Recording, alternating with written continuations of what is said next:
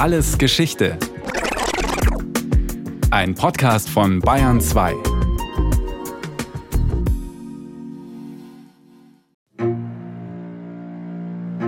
Die Kommunistische Partei Chinas ist die Vorhut der chinesischen Arbeiterklasse und zugleich die Vorhut des chinesischen Volkes und der chinesischen Nation. Sie ist der führende Kern der Sache des Sozialismus chinesischer Prägung.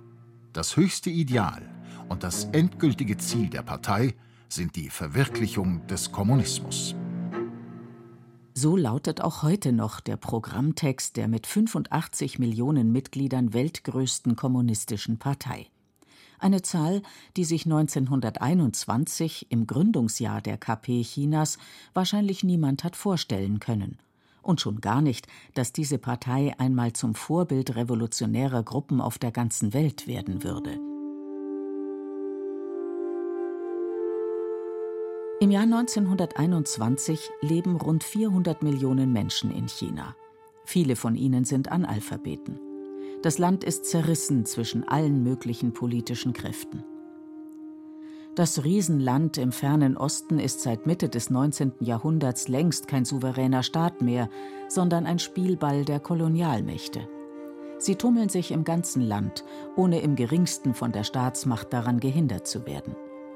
Städte wie Shanghai, Tsingtao oder Hongkong befinden sich komplett unter ausländischer Kontrolle.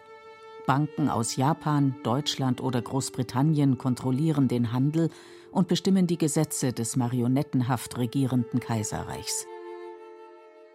Nach dem Ersten Weltkrieg ändert sich nichts. Obwohl China auf Seiten der Alliierten gekämpft hat, bleibt alles beim Alten.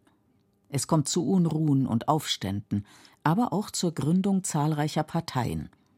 Dabei sind vor allem Studenten und Intellektuelle von dem Erfolg der bolschewistischen Revolution in Russland begeistert. Und bald wird die Kommunistische Internationale, kurz Komintern, der weltweit agierende verlängerte Arm der revolutionären Arbeiterbewegung, auch in China tätig. Der China-Experte Professor Klaus Mühlhahn hat mehrere Bücher zur Kulturgeschichte des Landes geschrieben, so auch die umfangreiche Untersuchung Geschichte des modernen China. Er erläutert, wie es zur Parteigründung kam. Die Komintern hat Agenten nach China geschickt mit dem Auftrag, eine kommunistische Partei Chinas zu gründen. Und dann haben die sich umgeschaut, dann haben die diese ganzen kleinen Zellen gefunden. Das waren wahrscheinlich in vier, fünf Städten jeweils so 10, 15, 20 sehr junge Studenten. Und von denen haben sie dann aufgefordert, jeweils einen Delegierten dahin zu schicken. Viele konnten gar nicht oder haben auch die Bedeutung nicht verstanden. Und deshalb war es eigentlich ja dann auch ein sehr kleiner Kreis. Obwohl das Land sich im Aufruhr befindet, in ihrem Gründungsjahr 1921 ist die Kommunistische Partei ein Randereignis. Wahrscheinlich vertraten im Juli in Shanghai 13 Delegierte knapp 60 eingetragene Parteimitglieder. Die großen politischen Kräfte sind andere. Hinzu kommt, dass in diese Zeit der Beginn der sogenannten Warlord-Phase fällt – Gemeint sind damit lokale Herrscher, meist Militärs, die in einem Landstrich absolute Gewalt ausüben. Eine Zentralregierung existiert nicht mehr. Trotzdem, die Kommunistische Partei Chinas formuliert ehrgeizige Ziele. Bildung für die arbeitenden Massen, Enteignung der Fabrikherren und Großgrundbesitzer, Schaffung von marxistischen Studienzirkeln und Gewerkschaften sowie schließlich die Forderung nach einer klassenlosen Gesellschaft und es taucht auch schon eine Person auf, die später wie kaum eine andere sowohl mit den Erfolgen als auch mit dem Schrecken der chinesischen Revolution in Verbindung gebracht werden wird. Der 1893 geborene Bauernsohn Mao Zedong. Erstmal bei der Gründung war er marginal, ne, auch gar nicht anwesend an dem Tag. Und später spielte er lange überhaupt keine Rolle, weil die ersten Kommunisten in Shanghai, die die Partei gegründet haben, das waren junge Studierende, intellektuelle, gebildete Leute. Und Mao dagegen, der ist ja aus dem Land gekommen. Auf Geheiß der Komintern geht die Kommunistische Partei eine Zusammenarbeit mit der Kuomintang ein, einer großen bürgerlichen Bewegung. Doch 1927 kommt es zum Bruch, als ihr Führer, der spätere Präsident von Taiwan, General Chiang Kai-shek, unter demonstrierenden Arbeitern in Shanghai ein Blutbad anrichtet. Zwischen den Kommunisten, die schnell bewaffnete Einheiten aufbauen, und den Gefolgsleuten des Generals bricht ein Bürgerkrieg aus.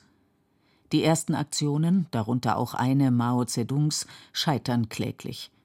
Die Aktivitäten in den Großstädten haben zur Folge, dass die kommunistische Armee aufs Land fliehen muss. Es entsteht die Idee, dort durch einzelne kleine Stützpunkte so etwas wie einen Staat im Staat zu etablieren, der von der Zentralmacht nicht kontrolliert werden kann. Und noch ein anderer Effekt stellt sich ein, so Klaus Mühlhahn. Und in diesen ländlichen Gebieten, da war Mao zu Hause. Da kannte er sich aus, die Bauern zu mobilisieren und so. Das heißt also, Mao kommt im Grunde an dem Moment zur Macht, als aus dieser kommunistischen Partei, die sozusagen das Proletariat organisiert, so wie es ja die Lehre von Marx sagt, wenn aus dieser Partei eine ländliche Partei wird, wo die Bauern die Hauptkraft der Revolution sind und nicht mehr der Proletariat. Und das ist der Moment, wo Mao Zedong im Grunde genommen in der Lage ist, die Macht zu ergreifen. Denn die Bauern kennt er viel besser als die anderen. Während sowohl die Kommentaren als auch die Führung der Partei den Bauern nicht zutrauen, eine Revolution durchzuführen, ist Mao anderer Ansicht. Er organisiert selbstverwaltete Landkommunen, sogenannte Sowjetgebiete, beschlagnahmt den Besitz reicher Bauern und bekommt innerhalb der Partei immer mehr Gewicht, lange bevor er 1943 ihr Vorsitzender wird. Dabei wird der Bürgerkrieg von beiden Seiten mit unglaublicher Brutalität geführt. Als 1934 das Sowjetgebiet Jiangxi im Südwesten Chinas von den Kommunisten aufgegeben werden muss, kommt es zum Langen Marsch, dem legendären Erfolgsweg der Kommunistischen Partei Chinas. Ziel ist die Vereinigung aller kämpfenden Einheiten der mittlerweile so benannten Roten Armee im gesamten Riesenreich. So lautet jedenfalls die offizielle Lesart. Doch es gibt noch einen weiteren Hintergrund, so der Sinologe Daniel Lese. Also es war de facto eine militärische Niederlage. Die Partei wurde von der Kuomintang vor sich hergetrieben. Aber Mao Zedong hat damals schon erkannt, dass man eben auch aus so einer Niederlage einen ja, ideologischen Sieg machen kann. Er hat es damals als eine Sämaschine bezeichnet, die also den kommunistischen Gedanken landesweit verbreiten sollte. Im Verlauf dieser Märsche, die immer wieder von schweren Kämpfen unterbrochen werden, übernimmt Mao Zedong die militärische Führung und rückt in die Parteispitze auf. Nebenbei gelingt es ihm und seinen Getreuen, den langen Marsch zu einer Art auserwählten Geschichte umzudeuten, in der sich eine begnadete Elitetruppe durchgesetzt habe. Für Klaus Mühlhahn wird hier ein Grundzug des Politikers Mao Zedong sichtbar. Ich glaube, er war ein unglaublich guter Stratege, er war jemand, der es unbedingt verstanden hat, auch Gegensätze auszubalancieren, Leute gegeneinander auszuspielen. Er war sicherlich auch ein charismatischer Politiker, der es geschafft hat, auch dann immer wieder die Massen zu mobilisieren, wenn er das gebraucht hat.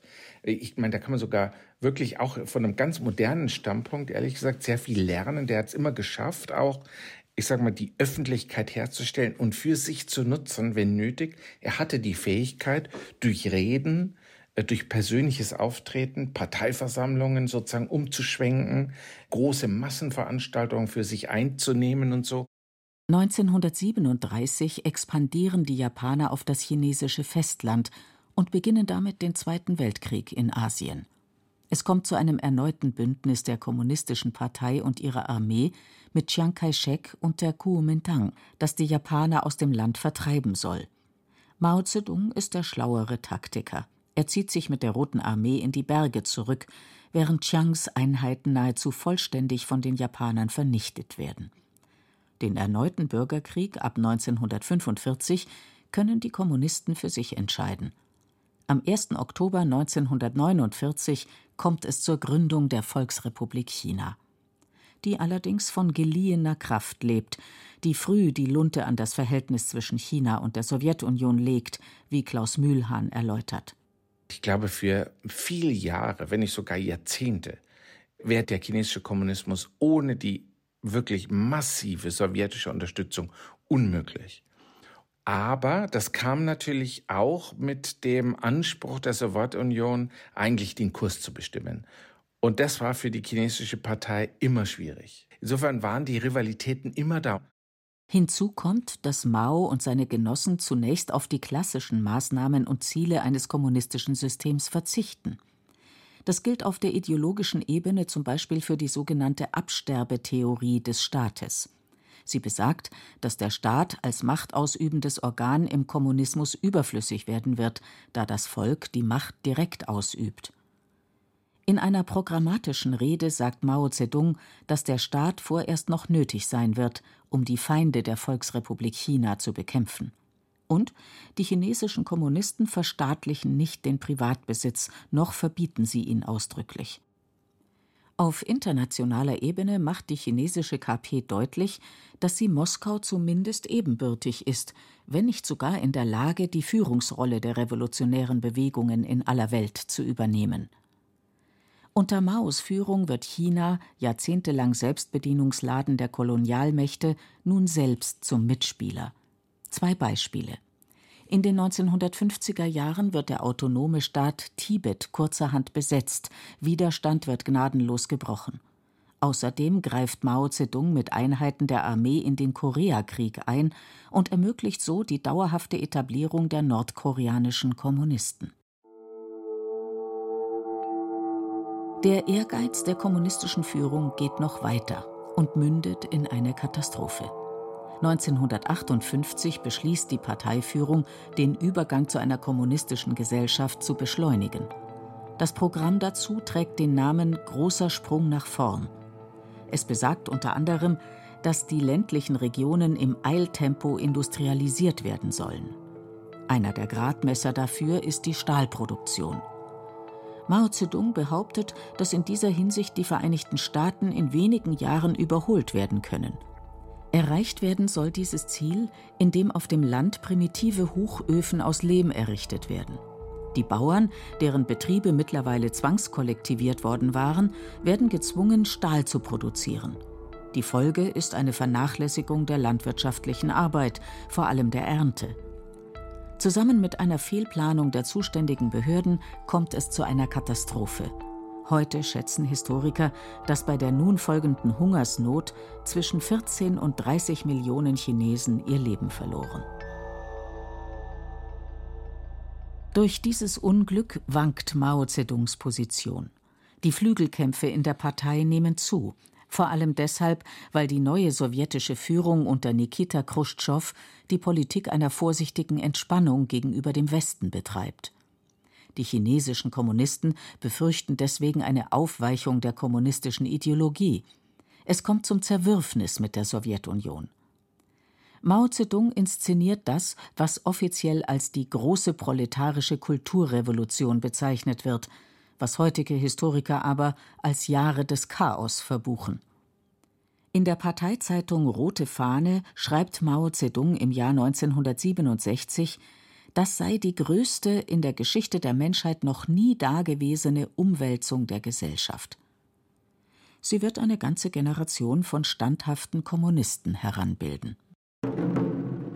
Mao Zedong inszeniert eine künstliche Revolution, indem er die Jugend auffordert, gegen alles, was irgendwie als kapitalistisch gedeutet werden könnte, seien es Ausdrücke im Denken, seien es Dinge in der Kultur, mit Gewalt vorzugehen.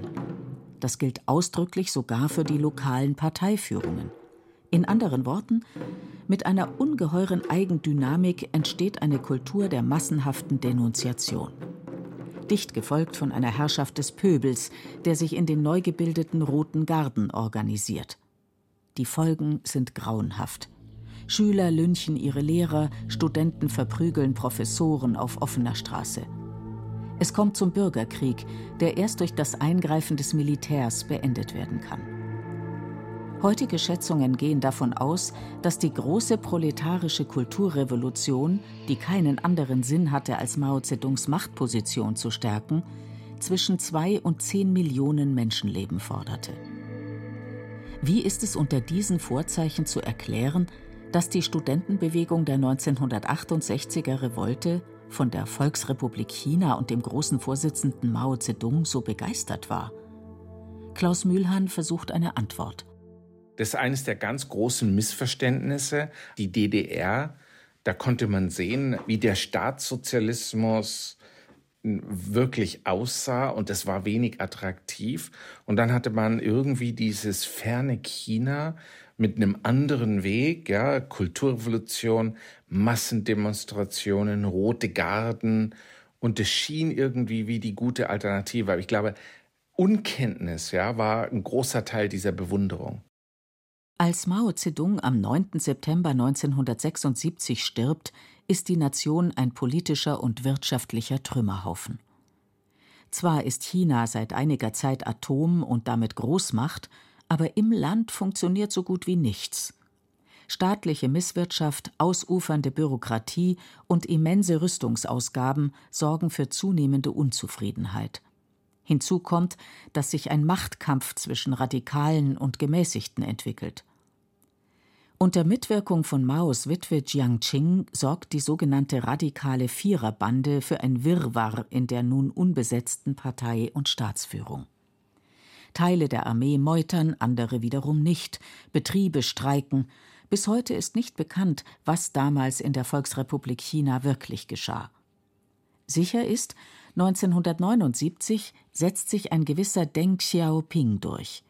Der 1904 geborene Mitstreiter Maos aus alten Tagen ist ein Pragmatiker, so der Publizist Kai Strittmatter, Autor des Buches Die Neuerfindung der Diktatur, wie China den digitalen Überwachungsstaat aufbaut und uns damit herausfordert. Er hat dieses neue China erfunden, das am Ende auch dieses Wirtschaftswunder hinbekommen hat.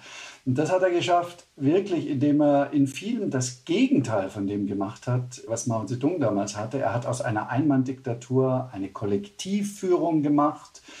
Er hat äh, die Ideologie in den Besenschrank gesperrt. Er hat Raum für Experimente in der Wirtschaft, aber auch in der Gesellschaft gegeben und so eigentlich die Grundlagen für dieses Wirtschaftswunder gegeben, das China wollte. Deng Xiaoping geht ein großes Risiko ein, denn Puristen und Radikale in der Partei sehen seine Reformpolitik mit feindseliger Skepsis. Zu Unrecht, so Kai Strittmatter. Die politische Kontrolle hat die Partei nie völlig aufgegeben. Aber sie wusste, wenn sie wirtschaftlich das Land wieder aufbauen will und an die Spitze der Welt kommen will, als Wirtschaftsmacht, als überhaupt Großmacht, dann müssen sie diese Räume lassen. Und Deng Xiaoping hat damals gesagt, wenn wir die Fenster aufmachen, dann kommen da auch ein paar Fliegen rein. Das ist aber egal. Deng Xiaoping leitet eine fast drei Jahrzehnte währende vorsichtige Öffnung für Reformen ein, die auch nach seinem Tod 1997 fortgesetzt wird. Das Land kann sich ökonomisch erholen, politisch bleibt es eine Diktatur, wie man auch im Frühjahr 1989 beim Vorgehen der chinesischen Führung auf dem Platz des himmlischen Friedens sehen kann. Noch deutlicher wird das, als 2012 Xi Jinping Generalsekretär und damit Vorsitzender der Kommunistischen Partei Chinas wird. Im Jahr 2013 kommt das Amt des Staatspräsidenten hinzu. In atemberaubender Geschwindigkeit verwandelt er das Land in ein Musterbeispiel des Turbokapitalismus. Von sozialistischen Idealen ist nur noch auf dem Papier die Rede, so Kai Strittmatter. Heute ist die Ideologie zurück als Lippenbekenntnis. Die Leute müssen wieder wöchentlich in die politischen Schulungen, sie müssen wieder Marx wiedercoin, sie müssen die Lehren des großen Xi Jinping lernen, auswendig lernen und wiedercoin. Aber in Wirklichkeit glaubt da wahrscheinlich kaum noch einer daran. Also als, ich sag mal, als lebendige Ideologie existiert äh, der Kommunismus und der Marxismus nicht wirklich. Ein Beispiel für dieses Modell einer kapitalistischen Wirtschaft unter kommunistischer Herrschaft im Jahr 2021 hat Beijing New York als die Stadt mit den meisten Milliardären abgelöst. Hinzu kommt, dass Xi Jinping ein Repressionssystem etabliert, das Tausende von Oppositionellen, Künstlern und Intellektuellen entweder ins Ausland zwingt oder in Arbeitslager verfrachtet. Dirk Pleiter ist China-Experte bei Amnesty International. Er sagt, wenn Personen dann inhaftiert werden und gegebenenfalls vor Gericht gestellt werden, die meisten werden ja gar nicht erst vor Gericht gestellt, dann können Sie so gut wie nie ein faires Verfahren erwarten, weil die entsprechenden Rechtsstandards es in China entweder nicht gibt oder gerade in politischen Fällen komplett ignoriert werden. Wir haben das Problem auch der Folter und Misshandlung, die in vielen Gefängnissen und anderen Haftorten zur Tagesordnung gehören. Und es gibt noch ein Problem. Ein anderer Anlass zur großen Sorge ist die Verfolgung in der autonomen uigurischen Region Xinjiang. Da beobachten wir seit einigen Jahren hier eine massive Verschärfung der Repressionen. Eine mindestens genauso große Gefahr geht jedoch nach Ansicht von Kai Strittmatter von einer digitalen Diktatur aus, die Xi Jinping betreibt. Künstliche Intelligenz, Big Data, die Regierung in China wirft sich da mit einer Leidenschaft in dieses Feld wie keine zweite Regierung dieses Planeten.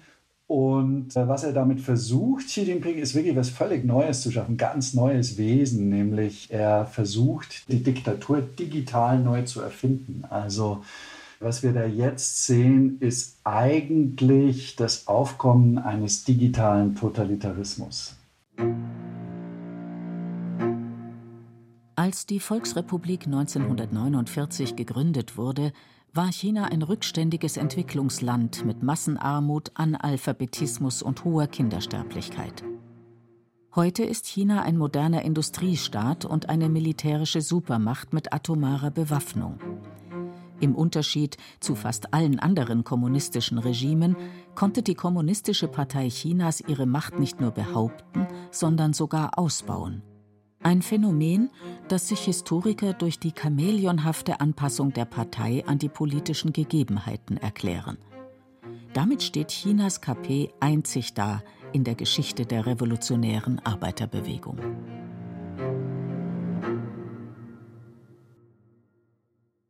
Das war Alles Geschichte, History von Radio Wissen aus der Staffel Kommunistisches China. Diesmal mit der Folge Die allmächtige Partei von Michael Reitz. Gesprochen haben Beate Himmelstoß und Frank Mannhold. In der Technik war Robin Ault, Regie Martin Trauner, Redaktion Thomas Morawetz. Und von uns gibt's natürlich noch viel mehr. Wenn Sie nichts mehr verpassen wollen, abonnieren Sie den Podcast Alles Geschichte, History von Radio Wissen unter bayern2.de slash allesgeschichte und überall, wo es Podcasts gibt.